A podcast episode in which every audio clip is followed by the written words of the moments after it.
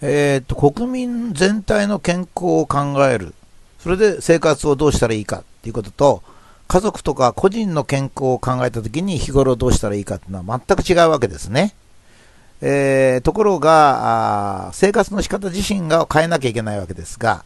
今の厚労省とか医師会の医療っていうのはですね、まあ簡単に言うと、個人は病気になっても構わないけれども、国民全体の病気が減ればいいということの方針なんですね。えこれはあたかもあの同じように見えるんですけども、全然違うんです。その例は、まあ、血圧を私ずっとこのブログで書いてきてるんで、まあ、ここでも血圧のことを書こうと、あの、まず最初に血圧を例に挙げようと思うんですけど、血圧はもうこの1回だけか、もう1回ぐらいしか書きませんが、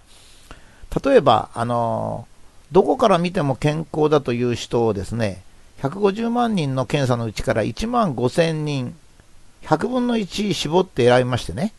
つまり、え日本国民で健康診断した人の中で100人に1人はま健康だと、まできるだけ健康な人を選ぶと、こういう選び方をしまして、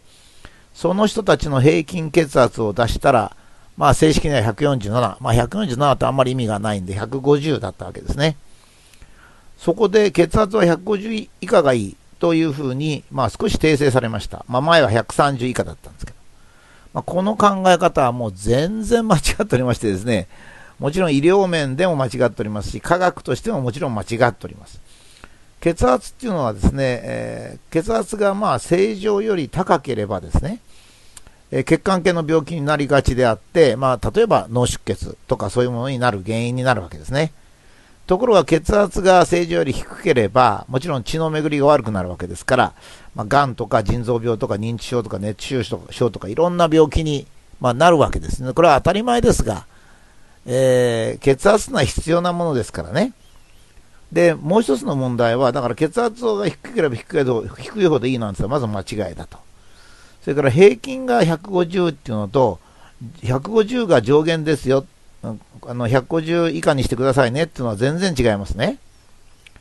えー、医学統計で全く健康な人の平均の血圧が150だったということでありますから、それしか言ってないわけですね。で、健康な人の平均が150であるということはですね、平均がその真ん中だったというだけに過ぎませんね。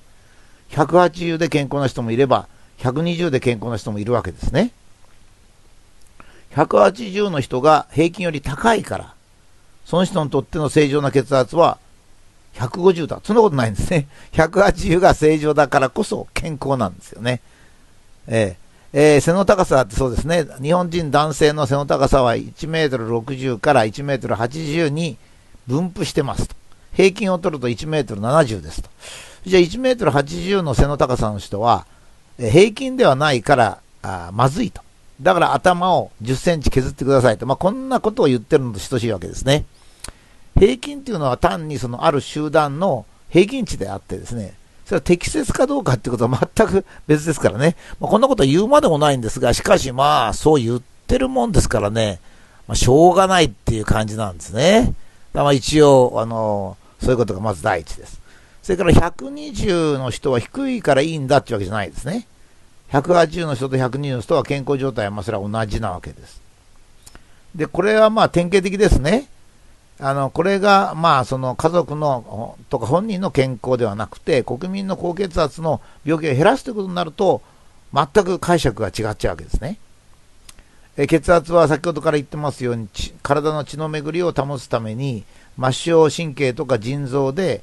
えー、適切な血液量を決めてですね、その血流量を維持するために、まあ、血圧を決めてるわけです。つまり例えば、まあ、腎臓がですね、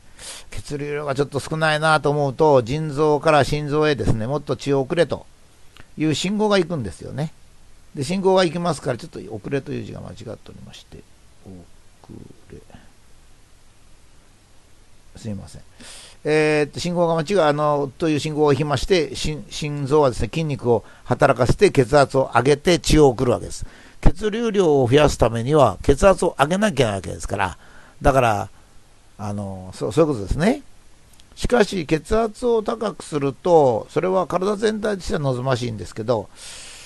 あの、あいや、違う違う、血圧を高くしますとね、それはけあの体全体として望ましい血圧なわけですよ。だから、がんとか腎臓病とか、ね、認知症とか熱中症は防げるんですが、血管が破裂する危険性は増えるわけです。えー、そうしますとね、厚労省とか高血圧学会っていうのはですね、縦割り行政ですから、血圧と血管系の疾患という統計だけを取りますと、血圧が低いほど安全であるという結論が得られるわけですよ。血圧とがんとかですね、血圧と腎臓病とかって取れば全然別の血圧が低い方がまずいわけですが、ただ、どっちかなわけですね。それをここ20年も続けて、例えば減塩食はヘルシーだという非常に奇妙な考え方をしたわけですね。もちろん上の血圧が50ぐらいまで下がるとすぐ死んでしまうわけですが、血管系の病気には絶対ならなくなるわけです。ですから、厚労省と高血圧学会と高圧剤メーカーというこのコンビはですね、もうとにかく国民の血圧を下げて、どんどんがんにすればいいと。まあこんな感じなんですね。ですから本当に変な世の中になってきたわけですよ。ええで、つまり、えー、この国民全体としての高血圧の病気は減るんですよ。高血圧系の血管系の病気は間違いなく血圧を下げれば減るんですよ。もう血圧がなければ全員が死んでるけども、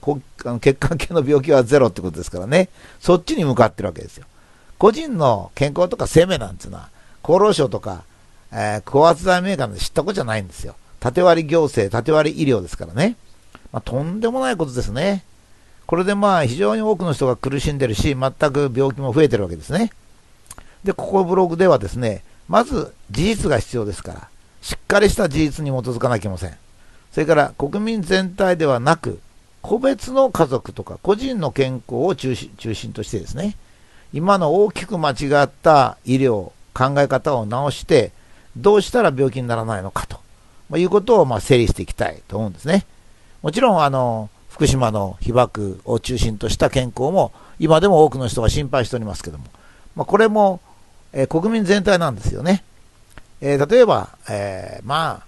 えー、2000人ぐらいの子供が甲状腺がんになっていいじゃないかと。日本人全体は1億2000万もいるんだからと、まあ、こういう考え方をする人たちがいるんですよね。それがやっぱり国民全体のことを考えれば大したことない。ただ、えー、甲状腺がんになる子供は個人個人ですから。やっぱりお母さんそれを防ぎたいわけですからね。ですから、減塩食はヘルシーだも一緒なんですよ。えー、今、お母さん方は固くですね、減塩食はヘルシーであるとか、脂っこいものを食べさせちゃいけないとか、固くそう思ってるんですけど、それは間違ってるわけですよね。だからそこのところをよくあの考えなきゃいけないということですね。まあこれはもう非常に重要なことなので、慎重にいきたいと思うんですよ。それを知ってな直そうとした私がまた、ま、さらに間違ったらダブル間違いになりますからね。ですから今度こそ、縦割り行政、縦割り医療じゃないですね。個人の健康と命を考えてみると、今の知識、科学的知識でどこまで言えるのかと、ま、いうことを整理をしてみたいと、こういうふうにま思ってるわけですね。